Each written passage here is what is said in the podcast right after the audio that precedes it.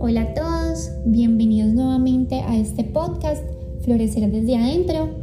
Hoy nuestro capítulo se llama Entre las alas de un ángel y tengo una invitada súper especial. Ella es Malu, ha sido mi psicóloga, pero más que eso, una guía, una maestra, mejor dicho.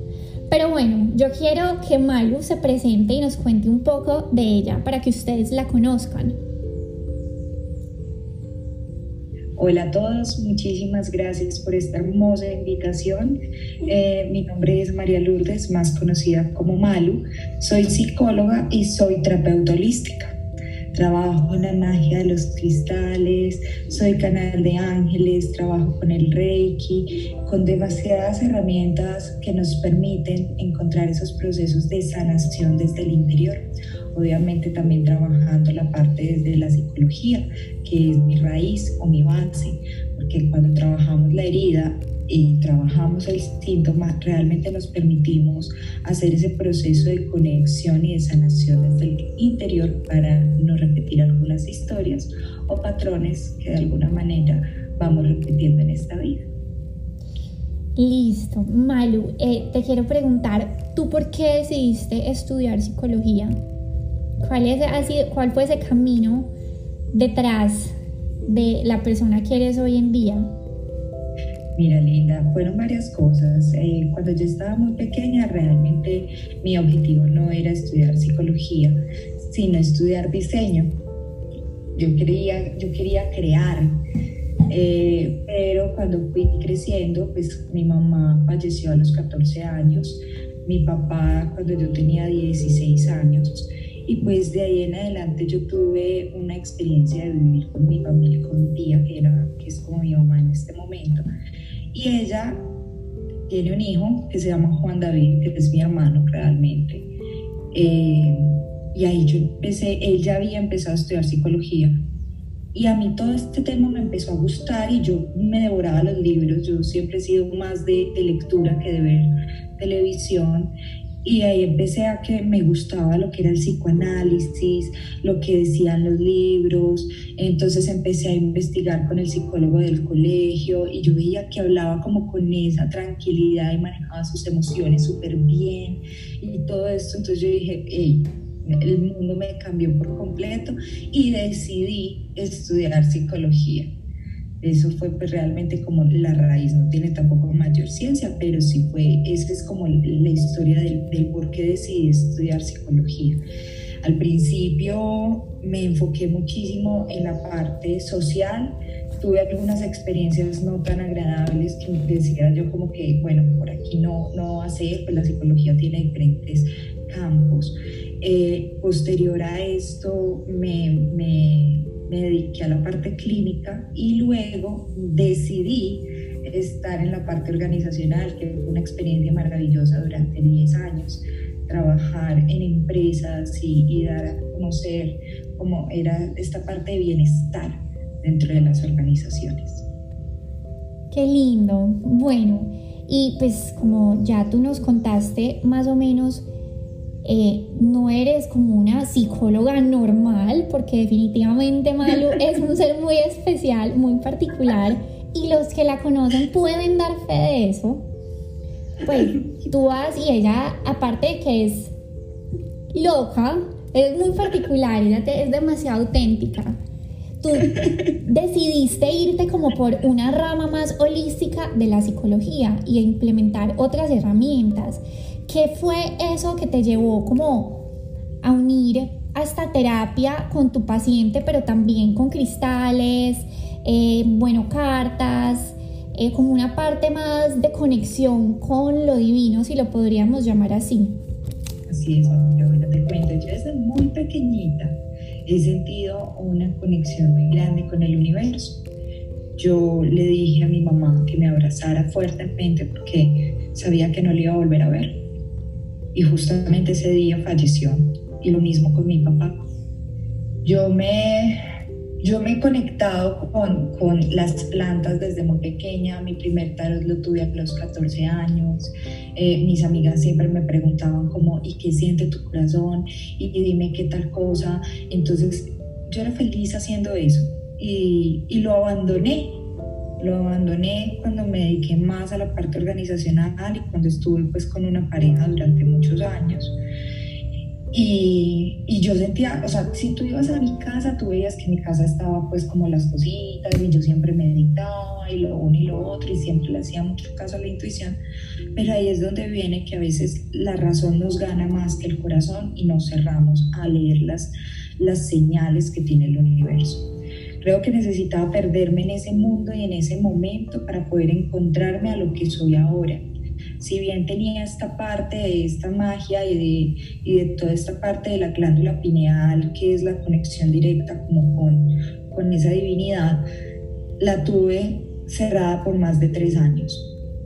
Entonces, cuando yo termino mi relación sentimental, cuando se va todo y se desmorona, yo entro en una tristeza profunda. Yo no creo que que realmente haya sido depresión, aunque todos los síntomas eran diagnosticados como depresivos, pero eh, sí en una tristeza profunda porque yo no encontraba ningún sentido. Yo decía, voy a entregar el cartón a la universidad porque a mí la psicología no me sirvió para esta tusa tan berraca que tenía en ese momento.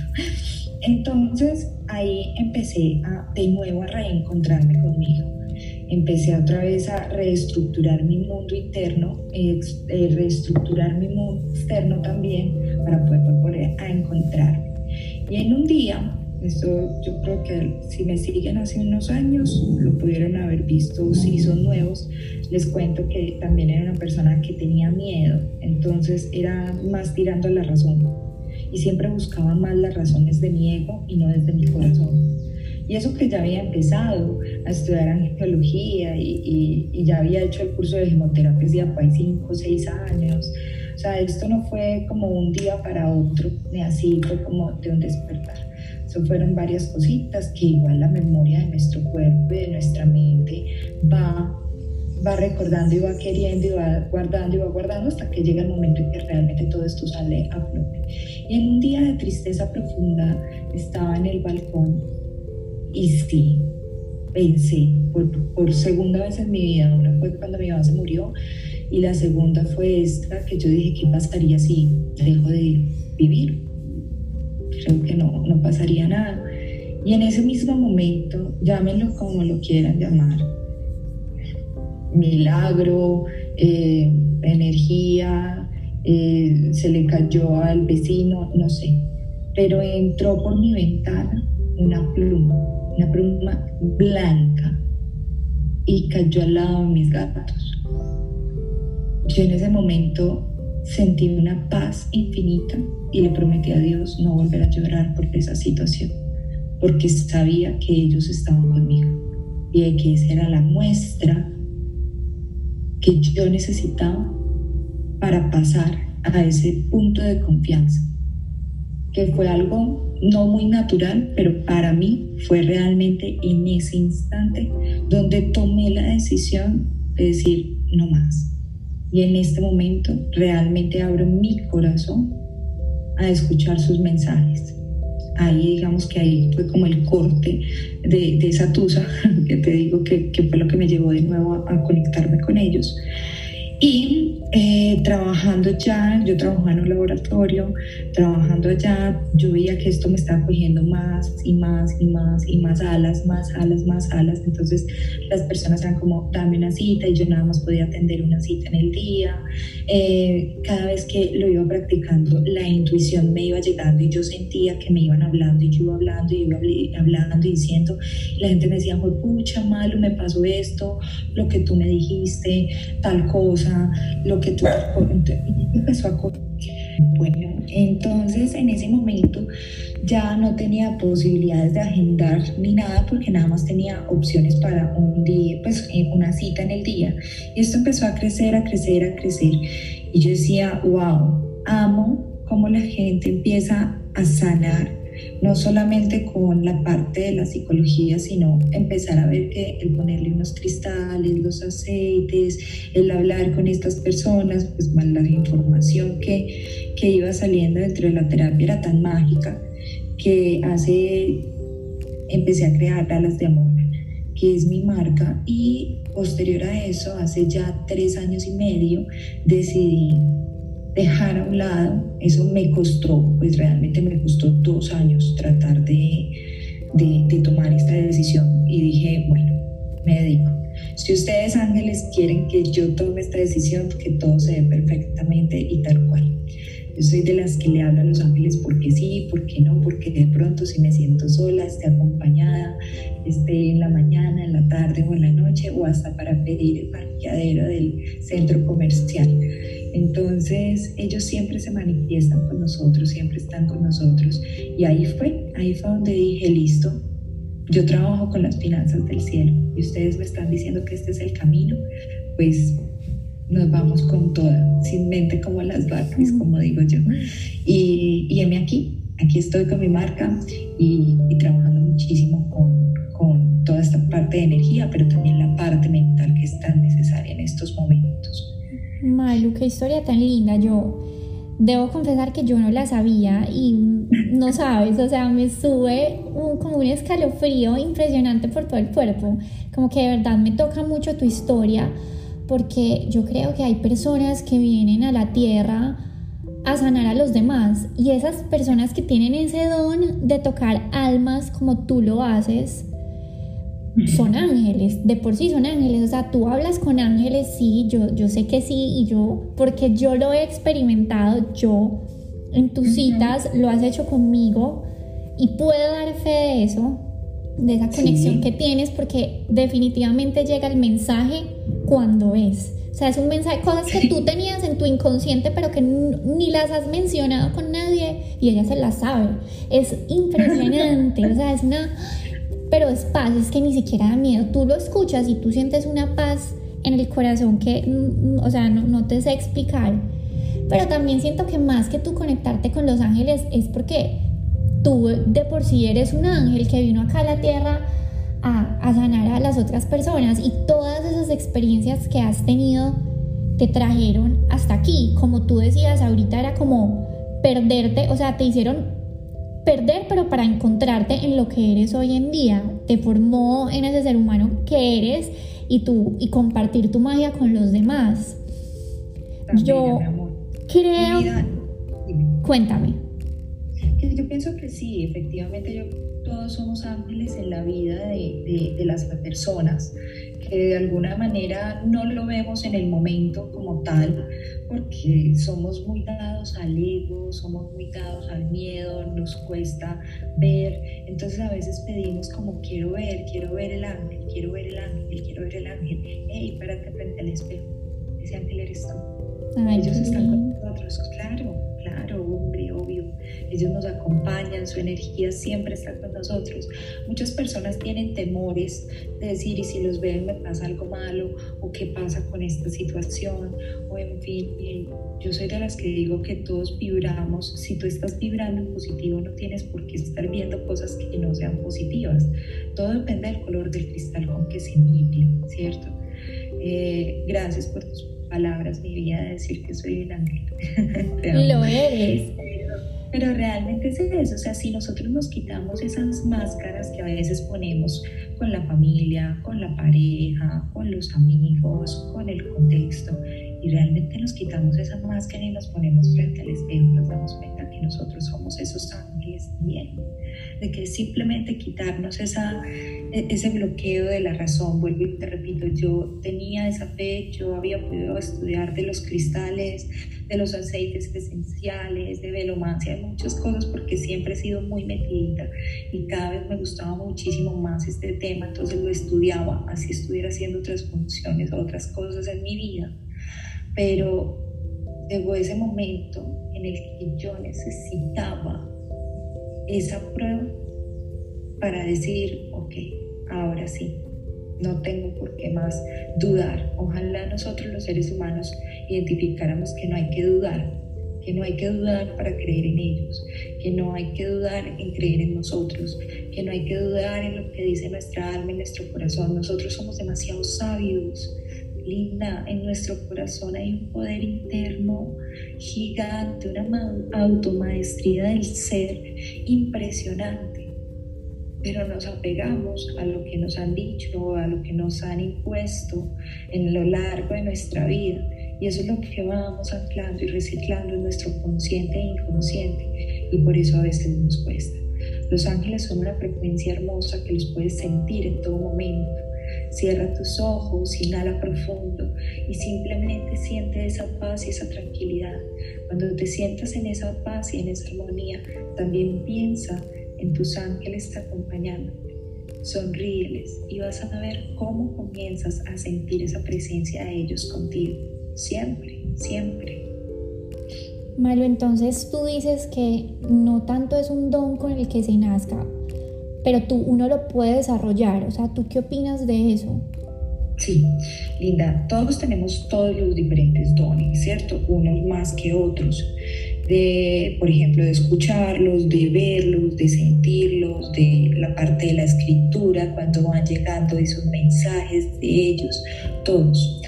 Eh, que se desarrollen, sí, también, vuelvo y te repito, por los anclajes del pasado, por los anclajes sociales, familiares, que no voy a entrar en tela de juicios de ninguno, porque era como correspondía o como ellos debían de hacerlo se cierran ciertas puertas porque nos volvemos más racionales y nos ponemos como un viejo dicho de las abuelas que hasta, hasta no ver, no creer. Y, ahí nos empezamos como, eh, ¿será que sí? ¿Será que no? Yo necesito palpar, yo necesito ver para poder saber que ahí está. Entonces, estos procesos se desarrollan, sí, con estudios, aparte de los estudios con las activaciones de nuestros puntos de energía, eh, y adicional a eso, con empezar la experiencia. ¿Sí me entiendes? Es decir, uno no puede caminar sin antes haber gateado. Tú no puedes correr sin antes haber dado el primer paso. Entonces es, es como si fuera una, una, como los niveles del colegio, de primero, segundo, pero poco a poco irlo sintiendo. Todos los seres humanos lo pueden hacer, sí, mi conexión siempre va a ser, mi, pues mi recomendación realmente siempre va a ser, una vez tomes la decisión de quererlos ingresar a tu vida, darles la bienvenida, decirles listo, aquí les abro las puertas de mi casa y a partir de este momento me concentro a creer y sentir las señales de ellos. Entonces escribirles, prender una velita, tener un pequeño altar para ellos, eh, mirar al cielo y hablarles, meditar, mantener nuestros canales de energía muy, muy bien armonizados. Si les gustan los cristales, la selenita es maravillosa para la conexión con ellos, con el ángel de la guarda. Nosotros hemos estado rodeados de ángeles toda la vida. Yo no sé si a ti te pasó, pero a mí sí. Y era que yo chiquita tenía un amigo imaginario. Y yo le hablaba a mi amigo imaginario y, en mi casa me decían, pero bueno, esta ya se chifló, pero normalmente nunca ha sido tan normal, entonces era como... Muy raro en ella. Esta ya rayó, pero bueno, está bien. Y mi amigo imaginario era mi ángel de la guarda. Y eso lo descubrí hace unos años cuando estaba pidiendo, pidiendo como cuando estaba estudiando geología que debíamos de, pedirle el nombre a los ángeles, de cómo era el nombre del ángel de la guarda. Y cuando me lo va mostrando, me va mostrando precisamente esos momentos de la vida en el cual yo estaba jugando con ese amigo imaginario. Decía, ok, listo, lo acepto. No, lo que pasa es que también te voy a confesar algo que no sé si sabes, y era que cuando empecé a ver todos los ángeles y ya grande, ya adulta, pues en todo este proceso yo les decía los mensajes a algunas personas eran eso fue hace muchos años, eso antes no era tan normal o tan común. Claro, no lo tomaban bien. No lo tomaban bien, sino que esto se enloqueció y llegó un punto en que yo dije, pucha, ¿será que sufro esquizofrenia? Porque yo soy psicóloga y yo sé que hay cosas que dentro de ese despertar espiritual la gente puede, la, gente no, el manual diagnóstico del DSM, que es el que nos rige a nosotros para hacer los diagnósticos eh, psicológicos, pues tenía cuatro síntomas de cinco de una esquizofrenia. Entonces, ahí es donde uno dice, fue pucha, me enloquecí, voy a terminar en Scameína. Ay, Pero, no, me rendí, me rendí y dije, bueno, listo, muéstrame, muéstrame. Y, y empecé a trabajarlo mucho más y ya no me, pues, no me importaba tanto el sentirme tan extraña y muchas cosas cambiaron, linda.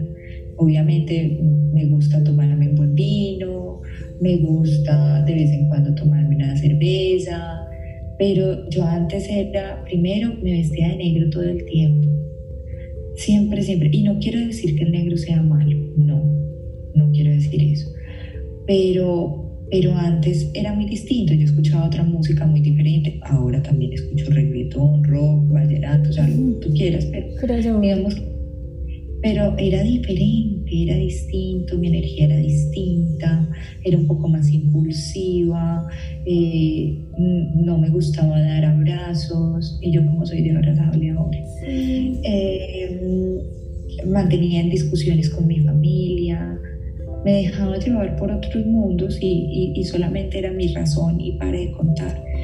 Y la vida me ha enseñado con diferentes situaciones, que a eso voy con lo siguiente que te voy a decir, y es el plan del alma, de, de que todos venimos con, con, diferentes situaciones a aprender, algunos de salud, algunos de abundancia, algunos de abandono, algunos de, del amor, eh, y todos tipo de situaciones que nos llevan a volver a mirar otras, otros, con otros ojos, realmente con otros ojos, las situaciones es donde vamos a ir aprendiendo a qué vino nuestra alma y a eso se llama volver a, a despertar la memoria celular que hay en nosotros.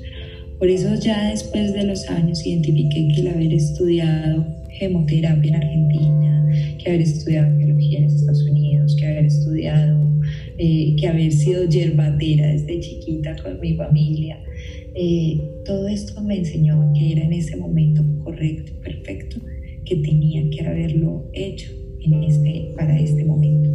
Y que el haber estudiado, el que, perdón, el haber eh, estado en situaciones de abandono, porque fueron realmente las tres situaciones más duras, fueron prácticamente iguales, eh, era lo que necesitaba aprender para poder ayudar a tantas personas como lo hago ahora, como esa misión del alma y no me arrepiento ni un solo día de haber tomado la decisión de haber estudiado psicología y de haber estudiado todo lo que estudié para estar donde estoy hoy. Y le doy gracias a la vida porque aunque fueron lecciones de vida muy difíciles, son las que me han permitido llenar con palabras y con mis manos la sanación a otras personas. Malu, qué hermoso. O sea, era, como dices tú, tu misión, o sea, la misión del alma, tu plan del alma, haber tenido que vivir esas situaciones de abandono para ayudar a las personas. Yo veo que tú te enfocas, o sea, tú en tu Instagram que todos los días nos pones como frases, textos súper lindos que te salen del corazón y yo he sentido que muchos de ellos son como de soltar, de soltar situaciones y yo siento que hoy en día esas de las enseñanzas más grandes que nosotros necesitamos vivir y es el desapego, porque nos apegamos de una persona, nos apegamos de creencias, eh, nos apegamos de situaciones que no nos permiten fluir y de ahí viene el sufrimiento, a no aceptar las cosas y no soltar y no fluir con la vida. Eh, y creo que muchas personas experimentan esto ¿Tú qué le dirías a una persona que está enganchada a algo que no ha podido soltar y desapegarse de alguna situación o persona? Mira, nosotros, eh, sí, si bien lo que yo trabajo mucho en mi Instagram es eso, como el ayudarle a las personas a soltar. Eh, yo qué le puedo decir a una persona, cuando tú te aferras desde la situación, desde el ego, desde esa parte del quererlo tener, bueno, así como tú dices, sí hablo mucho en las redes sociales del soltar y del fluir. Y de referente a lo que tú me dices, de qué les aconsejo cuál sería la mejor decisión en este momento, es que cuando tú te permites soltar y fluir, realmente te abres, abres tu corazón, abres tu mente para permitirte un siguiente paso. Sí o sí, no sé si creen en Dios, Dios no nos pone pruebas que no podamos superar, así en este momento no la podamos ver. Lo que pasa es que somos demasiado caprichosos y te voy a poner un ejemplo. Un niño de cuatro años está jugando con sus compañeritos, con sus amigos, con un juguete y ve que otro amiguito coge otro juguete, inmediatamente va a querer ese juguete desde el apego de querer lo que tiene el otro. Y eso es lo que nos cuesta en este momento. Entonces, cuando tú lo coges como tal, lo que estás haciendo es aferrarte y no te estás permitiendo fluir, no te estás permitiendo llenar de nuevas experiencias, de nuevas personas o de nuevos aprendizajes. Entonces, en este momento y en todos los momentos de la vida, porque no estamos hablando solamente como de lo que está sucediendo en la cuarentena, sino en nuestra vida diaria, es más desde ese apego, es ese apego de, querer, de, obligarnos a tener algo así si lo perdemos. Y es natural del ser humano, o sea, créeme que está en su proceso inconsciente y, siempre ha sido así. Cuando pequeños queríamos la Barbie, se la pedíamos al niño Dios. Cuando pequeños queríamos algo y queríamos el cumpleaños con la torta de, no sé, de, de algún dibujo animado y veíamos que lo teníamos. ¿Por qué? Porque obviamente el adulto, nuestros padres hacían el esfuerzo para, para dárnoslo. Pero entonces a medida que fuimos creciendo, que quedamos con esa misma connotación, con esa misma imagen. Pero ya desde el punto espiritual como tal, es si se concluye algo, si se termina algo y de verdad no te correspondía, pues es ahí donde tienes que aprender a soltar.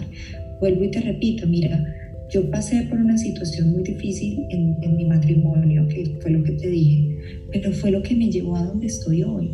Obviamente en ese momento yo no lo entendía ni lo comprendía ni cinco. Y yo pensaba que Dios me había abandonado, porque es que yo tenía montado mi castillo.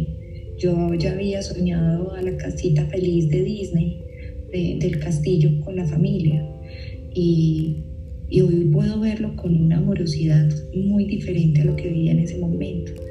Entonces comprendo perfectamente la emoción del quererse aferrar, porque habían realidades, porque habían, digamos, fantasías. Y yo le di a mi mente la instrucción de crear toda esa fantasía de la familia feliz en ese momento.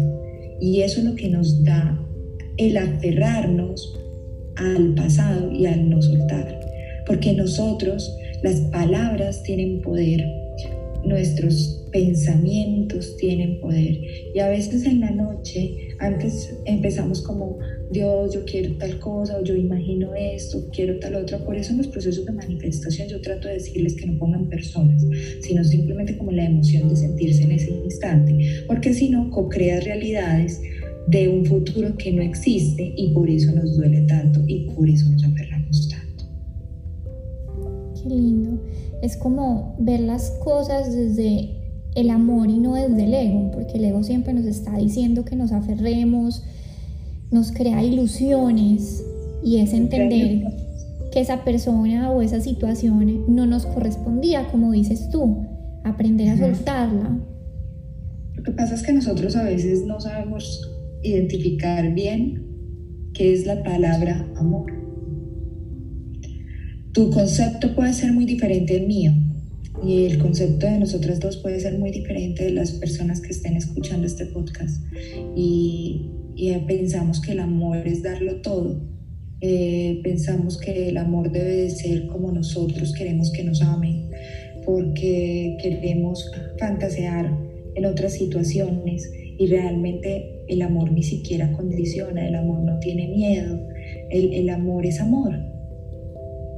Entonces es empezar a cambiar esos, esos pensamientos que obviamente cuestan, no te voy a decir que no, pues tenemos todos nuestros años y, y, dándole fuerza y poder a, esas, a esos anclajes, pero no son imposibles, no son imposibles, entonces es eso, es que las personas que escuchen esto identifiquen que la espiritualidad no es solamente una meditación ni nada de esto, sino que la espiritualidad es vivir en confiar en que todo tiene un plan divino y en que cómo van sucediendo las cosas era como correspondía para nuestra alma y para nuestra tranquilidad.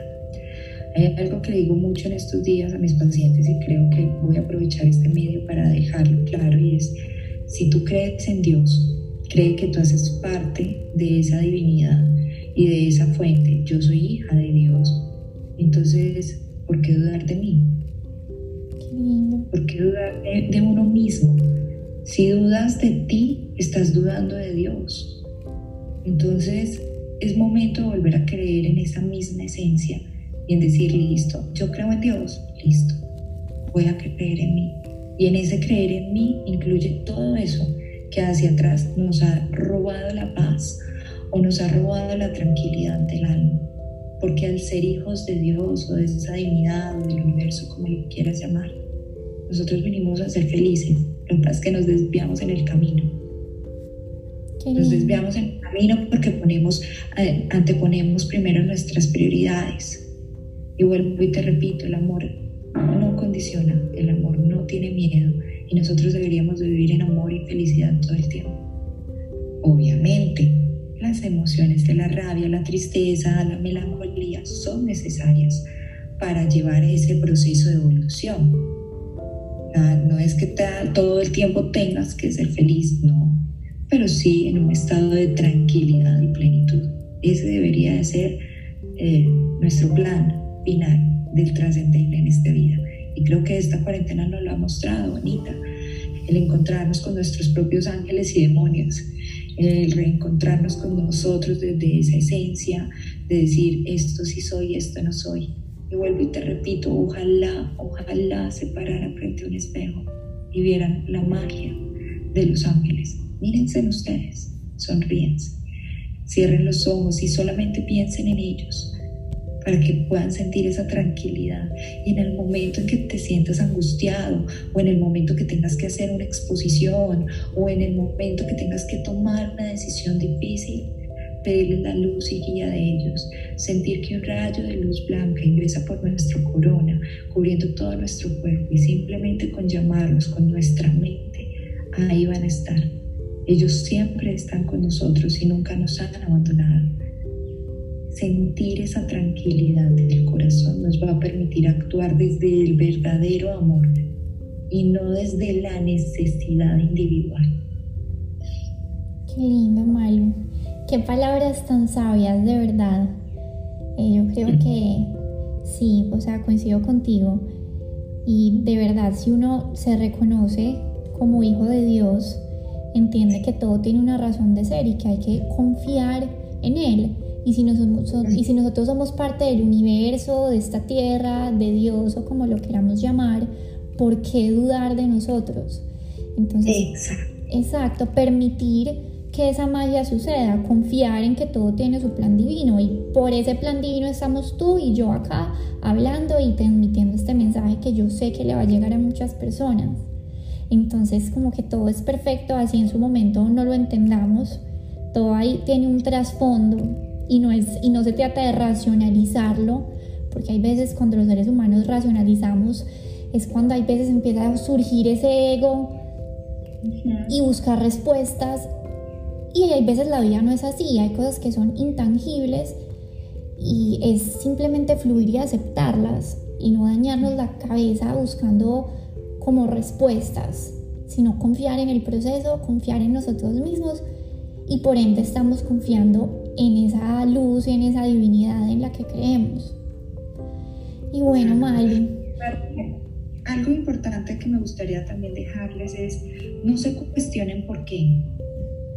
No se cuestionen el por qué, porque ahí sale la loca de la casa a crear un montón de películas que no existen ni siquiera. Sino pregúntate para qué. Entonces, en vez de estar luchando en no podemos salir, es que está en cuarentena, es que estoy aburrido, es normal, repito, es normal. Pregúntate para qué. ¿Para qué teníamos que estar todos encerrados? ¿Para qué teníamos que estar viviendo justamente en este momento de vida?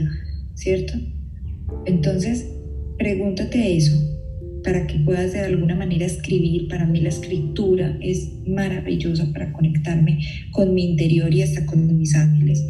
Eh, cuando canalizo pongo la nota de voz y empiezo a canalizar o, o a veces se me salen más en la parte de las letras, de escribir. Eh, pero vuelvo y te repito, si crees en Dios, cree que tú haces parte de Dios. Y si dudas de Dios, estás dudando de ti. Y si dudas de ti, estás dudando de Dios.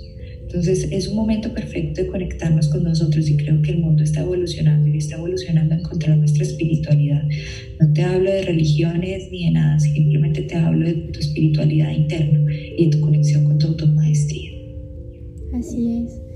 Bueno, Malu, te agradezco por esas palabras tan hermosas, por compartirnos tus experiencias, eh, tu sabiduría, todo ese conocimiento que tienes y como yo siempre digo y lo repito, cuando uno tiene algo hermoso, una experiencia, una vivencia, y no lo comparte, muere con uno. O sea, en el momento que uno muere, eso muere con uno, pero cuando uno se lo comparte a alguien más, es como que renace en la otra persona. Y para mí eso es hermoso y es lo que tú estás haciendo, estás haciendo el día de hoy. Entonces, gracias por tu tiempo, gracias por tener el corazón abierto y esa disposición a ayudar a los demás a sanar a través de tus palabras eh, y de tu corazón. Te amo, Mirella, muchas, muchas gracias por esta invitación. Sabes que cuentas conmigo siempre, que te adoro con toda mi alma y corazón. Y vuelvo y le repito eh, a todas las personas que escuchen esto, confíen y crean en ustedes y permítanse dejar a un lado la razón para conectarse con el amor y en esa conexión con el amor permitir ver a sus ángeles que siempre están con ustedes. Y recuerden que ustedes también pueden ser ángeles en la vida de estas personas, de esas personas que están alrededor de ustedes, tal vez un amigo, un familiar o ustedes mismos que también se necesitan, pero confíen